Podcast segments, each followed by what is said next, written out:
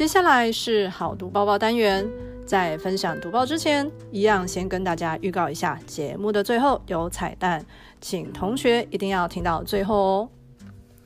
今天分享的读报是由八年级林同学所写的，标题是《森林疗愈师》。许多人会养宠物疗愈自己的身心，但是你有看过用森林疗愈自己的吗？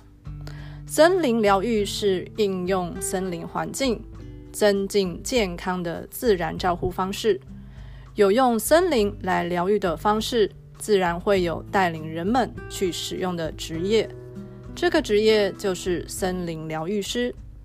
森林疗愈师拥有自然科学知识，兼具心理健康、急救、运动相关知识，能提供正确适当的森林疗愈建议方法。